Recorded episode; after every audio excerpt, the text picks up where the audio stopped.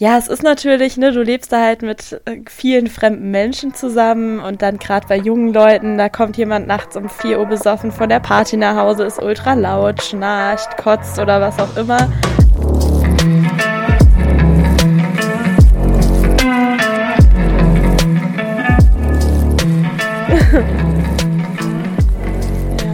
Kopfhörer rein.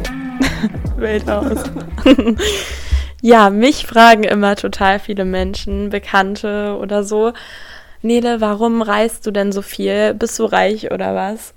Schenken dir deine Eltern das? Nein, leider nicht. Das wäre echt richtig cool. Aber so ist es nicht. Deswegen dachten wir uns, machen wir heute mal eine Folge darüber, wie man möglichst günstig reisen kann und um den Aspekt nicht zu vernachlässigen, auch möglichst nachhaltig reisen kann. Also das eine große Thema sind natürlich Flüge und ja, am besten ist es natürlich, wenn man gar nicht fliegt. Ähm, da gibt es auch keine Entschuldigung für. Natürlich kann man das CO2 finanziell ausgleichen, aber es ist natürlich immer besser, weniger zu fliegen. Aber das ist nur eins der Themen, die wir heute ansprechen wollen. Ja, wir buchen unsere Flüge eigentlich immer über Skyscanner, weil es erstens relativ günstig ist, weil es halt das günstigste raussucht für einen und wenn man, das ist aber auch ein wichtiger Punkt, würde ich sagen, wenn man flexibel ist, was das Datum und die Uhrzeit betrifft und auch im Voraus bucht, also jetzt nicht natürlich auf den letzten Drücker, dann ist ja eh immer teurer, dann macht das auf jeden Fall preislich auch schon extrem was aus. Ihr kennt es vielleicht auch von vielen Fluggesellschaften oder Apps, über die man buchen kann, kann man äh, quasi am Ende der Buchung einen Ausgleich ähm, für seinen CO2-Fußabdruck, den man eben mit dem Flug gemacht hat, zahlen. Und da gibt es zum Beispiel auch noch ähm, eine App oder eine Website, die ich ganz cool finde, und zwar heißt die MyClimate. Die informiert erstens richtig gut über das ganze Thema, vor allem, äh, also nicht nur über Flugverkehr, sondern auch Textilien oder alles andere, wo wir halt so mit äh, den CO2-Fußabdruck schaffen. Bei MyClimate gibt es eben auch solche gemeinnützige Projekte, wo man eben Geld für spenden kann. Und ja, worauf man immer achten sollte bei sowas ist, dass die mit dem Goldstandard zertifiziert sind. Ja, also wie Johanna eben schon gesagt hat, es ist natürlich keine Entschuldigung. Wir kommen ja, also wir wollen auch nicht rüberkommen wie die übelsten Heuchler, weil wir halt natürlich trotzdem äh, geflogen sind und natürlich auch noch in Zukunft fliegen werden, wenn es möglich ist. Aber ich sag mal so besser ausgleichen oder versuchen es auszugleichen, als nichts tun. Und wenn das dann halt mal 50, 60 Euro sind, man gibt auch unfassbar viel Geld aus für einen Flug und ich glaube, dass man das dann auf jeden Fall auch machen kann und sollte fürs Gewissen, für die Erde und keine Ahnung was. Genau. Ja, auf jeden Fall. Und es gibt auch bei den Flügen Sachen, auf die man halt achten kann. Also natürlich am Ende ausgleichen, aber auch der Flug zum Beispiel, also das, was am meisten CO2 ausstößt, ist halt der Start und die Landung, aber der Start ist so das Krasseste, deswegen natürlich soll es trotzdem günstig sein und Flüge mit vielen Zwischenstopps sind meistens günstiger und die halt länger dauern. Aber umso weniger Zwischenstopps man hat, umso besser ist es dann letztendlich. Also da vielleicht darauf zu achten, dass man da irgendwie einen guten Mittelweg findet. Natürlich sind Direktflüge halt auch direkt viel teurer, aber halt ja, irgendwas dazwischen sich rauszusuchen. Ein anderer Punkt, wo man sich eben Geld einsparen kann, ist zum Beispiel das Gepäck. Also fürs Gepäck zahlt man meistens so 60 bis 120 Euro oder so, würde ich sagen. Ich weiß es jetzt auch nicht genau, aber ungefähr um den Dreh. Und wir sind eben am Anfang der Reise oder die ersten Reisen haben wir eben auch noch mit einem großen Backpack gemacht, wo man dann fürs Gepäck extra bezahlen musste. Aber die danach haben wir dann auch nur mit einem kleinen Rucksack, wo man dann meistens so zwischen drei und acht Kilogramm mitnehmen darf. Ähm, haben wir es einfach so gemacht und da hat man sich eben auch extrem viel Geld eingespart. Genau. Und es ist auch nachhaltiger, denn umso mehr Gepäck man hat, umso höher ist halt letztendlich auch der Treibstoffverbrauch. Also das summiert sich ja. Und es ist natürlich nicht immer einfach mit irgendwie nur drei Kilo. Also wir hatten wirklich letztes Mal nur drei Kilo und so einen ganz kleinen Rucksack. Aber letztendlich ist es auch super befreiend, weil man einfach, man hat nicht immer diesen mega fetten Backpack dabei. Man kann halt einfach seine Sachen innerhalb von zwei Minuten packen und man hat nicht Rückenschmerzen. Es ist einfach viel, viel, viel angenehmer und man merkt auch, wie wenig man eigentlich braucht. Ja, eben. Also auch dieser äh, minimalistische Aspekt mhm. dabei. Also man sieht erstmal, mit wie, mit wie wenig man eigentlich auskommen kann, um glücklich zu sein. Ich meine, gerade in einem warmen Land, was brauchst du außer ein Bikini, vielleicht ein Kleid und ein paar T-Shirts oder so? Also viel braucht man eben nicht. Das würde ich auch eigentlich, also ich glaube, ich würde nie wieder mit so einem Riesenrucksack und mit einem Koffer schon mal gar nicht reisen. Zumindest nicht die Reisen, die wir jetzt vorhaben, was einen da interessiert, weil man braucht es einfach nicht. Also ich, der, das erste Mal mit dem riesigen Rucksack, ich, ich habe so vieles im Endeffekt gar nicht benutzt und kam dann auch nach Hause und dann, es kennen vielleicht auch viele, wenn man so die erste größere Reise gemacht hat äh, mit einem Rucksack, dass man sich dann, man kommt nach Hause und man denkt sich, boah, ich habe so viel in meinem Zimmer und dann müsste man erstmal aus und ja, denkt sich so, wofür habe ich das überhaupt alles? Also das hat einen da auch viel zum Nachdenken angeregt, finde ich, was so den Konsum und alles betrifft. Ja, total. Ich finde es auch super entspannt, einfach sich gar keine Gedanken darüber machen zu müssen, was ich heute anziehe oder ja. irgendwie so, ne? Weil man kann da ja auch super günstig waschen. Also vor allem jetzt, also wir sprechen jetzt eigentlich immer für Asien. Das kostet halt ein Euro, seine Wäsche da zu waschen und zu trocknen und bügeln zu lassen. Ja, und auch dazu, dem, dass man nicht so viel braucht, was auch super nicht unterstützbar eigentlich ist, ist All-Inclusive. Also die Länder profitieren ja vom Tourismus normalerweise. Und wenn man halt die kleinen, die kleinen Restaurants unterstützt, die Cafés, die Hostels, und bei All Inclusive hat halt dann wirklich, haben halt nur die Großkonzerne was davon. Und es ist halt einfach viel nachhaltiger, wenn man da auch ein bisschen drauf achtet, dass man da nicht nur in den Touristengegenden bleibt. Genau, das stimmt.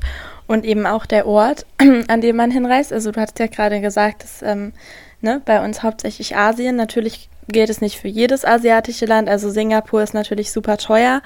Aber eure Auswahl, wo ihr eben ähm, Urlaub machen wollt oder eine Bildungsreise hinmachen wollt, wie ich es immer lieber nenne, ist natürlich auch äh, ein großer Punkt. Also, dass man sich da ein Land aussucht, wo man eben, wenn man dort ist, nicht ähm, ultra viel Geld für ein Hotel oder Verpflegung, alles mögliche Essen bezahlen muss. Deswegen kannst du ja in Asien für zwei bis fünf Euro die Nacht ein Zimmer haben. Also man muss natürlich bei allem Abstriche machen, zum Beispiel was Flüge betrifft mit der Layover-Time, dass man irgendwie, wir saßen teilweise zwölf Stunden am Flughafen, aber dann vertreibst du dir halt irgendwie die Zeit, liest ein Buch, kannst dir da auch die Yogamatte auspacken oder so, das ist alles gar kein Ding, kann man ja alles machen. Genau, ähm, wo, wo, wo war ich stehen geblieben? Was hatte ich eigentlich gesagt? Ups. Ah, doch. genau, und eben, und dasselbe gilt eben auch für die Auswahl äh, an Hotels oder wir haben eigentlich meistens in Hostels übernachtet, wo man dann in einem Dorm war mit, weiß ich nicht, fünf bis zehn anderen Leuten oder so. Was auch immer witzig ist, aber darüber haben wir auch noch eine eigene Podcast-Folge geplant. Ja, es ist natürlich, ne, du lebst da halt mit äh, vielen fremden Menschen zusammen und dann gerade bei jungen Leuten, da kommt jemand nachts um 4 Uhr besoffen von der Party nach Hause, ist ultra laut, schnarcht, kotzt oder was auch immer. Aber das sind, also ich, ich würde es jedes Mal wieder so machen. Es ist so eine witzige und aufregende Erfahrung gewesen. Du lernst so viel leichter Menschen kennen als wie im Luxushotel beim Privaturlaub oder so. Also ja, es, es ist natürlich nicht was für jeden, aber wenn man sich darauf einlassen kann, finde ich, sollte das auf jeden Fall machbar sein. Ich, ich hasse es eigentlich auch. Also ich kann es gar nicht haben, wenn jemand laut atmet oder so neben mir liegt. Ich bin da super empfindlich. Ich bin auch teilweise echt ausgerastet, wenn Leute total geschnarcht haben oder so. Aber trotzdem war es einfach die, also mit die tollste Zeit meines Lebens und einfach eine super schöne Erfahrung. Ja, und dadurch konnten wir halt auch so lange reisen. Wir hätten uns das ja auch nicht anders leisten können.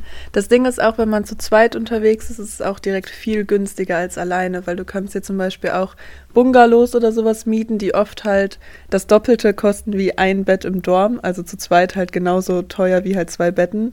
Ähm, oder du kannst dir irgendwie einen Roller teilen, also generell Taxis oder so Taxen. Zu zweit ist es halt direkt viel günstiger. Und ich denke mal, wenn man mit noch mehr Leuten unterwegs ist oder sein würde, wäre es halt noch mal so viel krasser.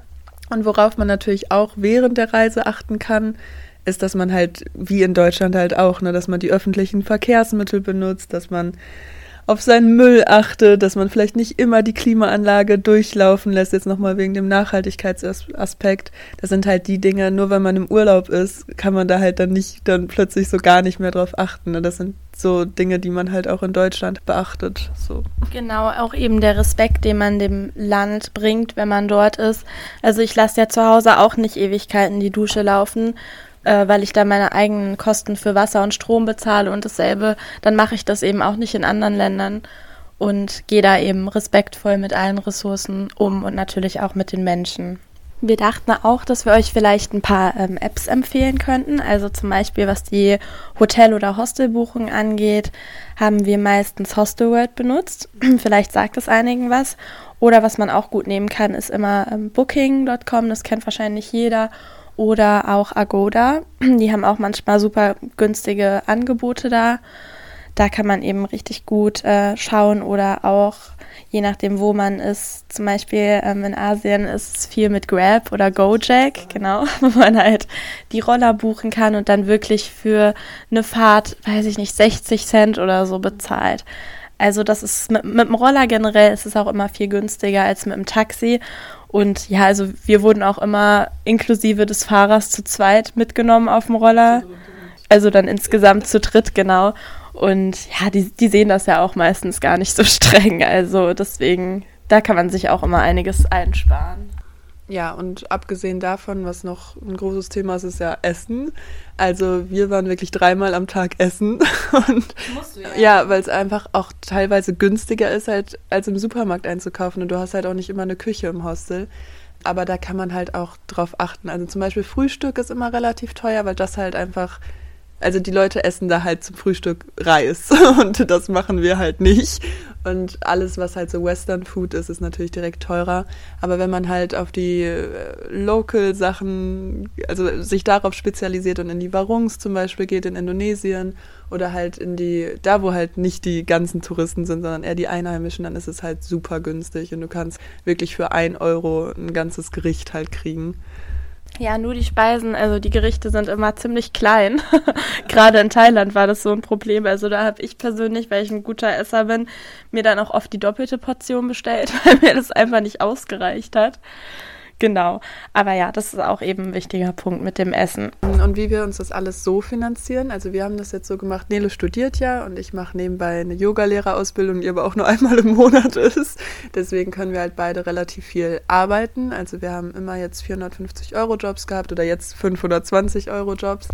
Und also bei unserem Job ist das so, dass man da auch gut über seine Stunden kommen kann und haben halt einfach die Zeit in Deutschland dann so genutzt, dass wir wirklich, wir haben, also ich gebe eigentlich gar kein Geld aus für irgendwas Unnötiges, natürlich für Essen, Miete, aber sonst habe ich jetzt sehr, sehr, sehr sparsam gelebt und einfach sehr viel gearbeitet und dann ja, kann es halt bald wieder losgehen, ne? dass man immer so da den. Also man kann natürlich auch super im Ausland arbeiten. Das haben wir jetzt noch nicht gemacht, aber das möchte ich auch unbedingt mal ausprobieren. Also viele Leute machen ja dann irgendwie, dass sie da als Englischlehrer arbeiten oder im Hostel oder irgendwas. Es gibt ja auch mega viele Anbieter wie irgendwie Workaway oder halt Work and Travel.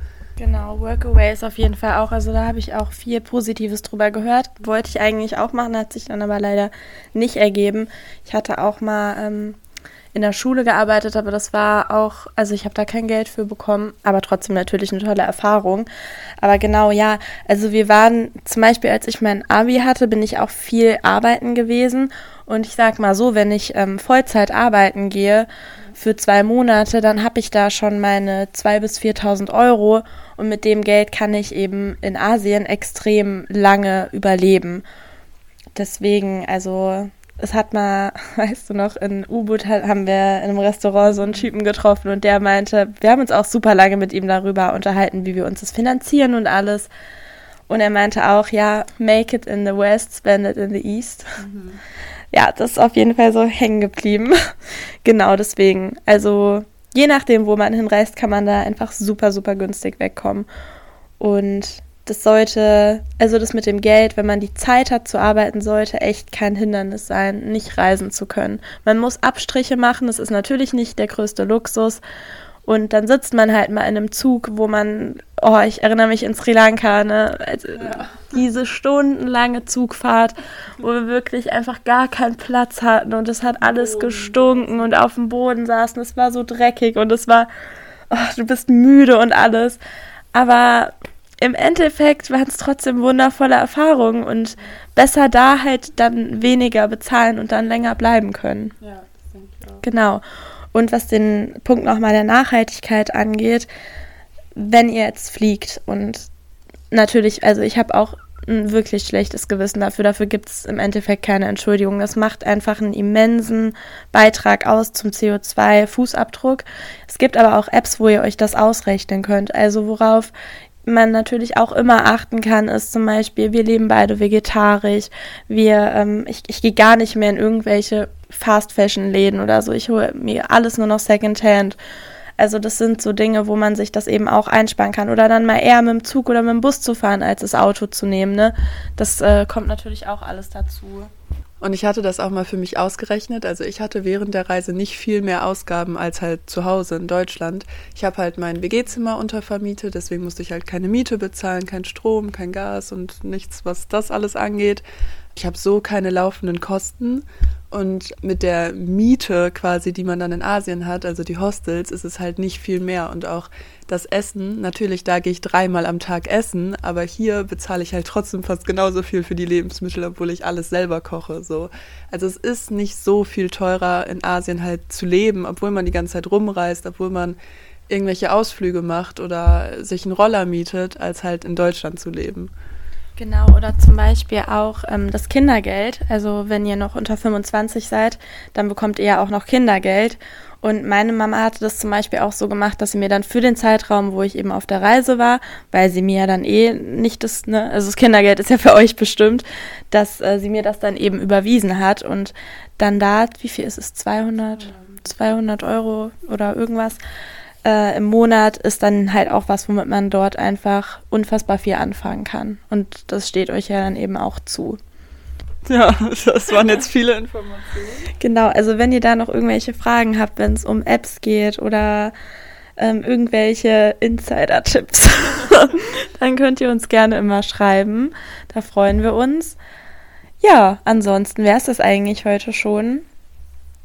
Genau. Ich denke mal, nächste Woche könnten wir die Folge darüber machen, was uns denn so ja, an Fails passiert mhm. ist. Also, äh, ne, wir hatten ja schon gesagt, bestimmte Abstriche. Also da hatten wir auch teilweise Situationen, die einfach so absurd und wo, wo man sich eigentlich so denkt, wie geht das jetzt hier weiter? Wo, wo, wo bin ich hier? Ich bin hier in einem fremden Land, ich sitze hier fest, ich weiß nicht, wie es weitergeht. Genau. Ja, Nele und ich sind halt auch zwei Personen, die sehr wenig planen im Voraus. Also man könnte wahrscheinlich auch noch viel günstiger reisen, wenn man einfach mehr plant. Aber das Ding ist, ich habe halt lieber dann die Freiheit, mir auch, also mich entscheiden zu können, ob ich jetzt noch einen Tag länger bleibe, ob ich doch schon abreise und in den nächsten Ort fahre, als dass ich halt alles durchplane. Und das Ding ist auch in Asien, vor allem in Thailand fand ich das extrem, aber auch in Indonesien es kann einfach gefühlt nichts schief gehen. Also in Thailand fand ich das so krass. Egal, ob du irgendwie eine halbe Stunde zu spät zum Bus kommst, egal, ob du wirklich alles verkackst, was, so, was irgendwie schief gehen könnte, wenn man kein Geld mehr hat, wenn man kein Internet hat oder irgendwas, so die Leute helfen dir halt einfach.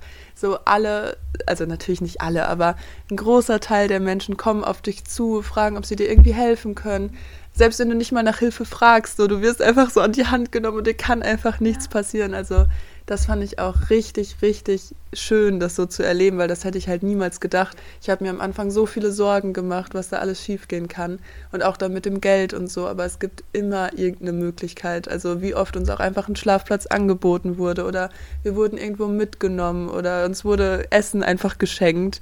Das, spricht natürlich nicht für jedes Land, aber gerade Thailand ist ein sehr gutes Land, um vielleicht auch die erste Reise alleine zu machen oder die erste Reise weiter weg ja, aber trotzdem sind natürlich auch einige Dinge schiefgegangen und darüber reden wir dann auf jeden Fall nächste Woche. Genau, und bis dahin wünschen wir euch allen eine schöne Woche und hoffen, dass ihr beim nächsten Mal wieder dabei seid, wenn es euch gefallen hat.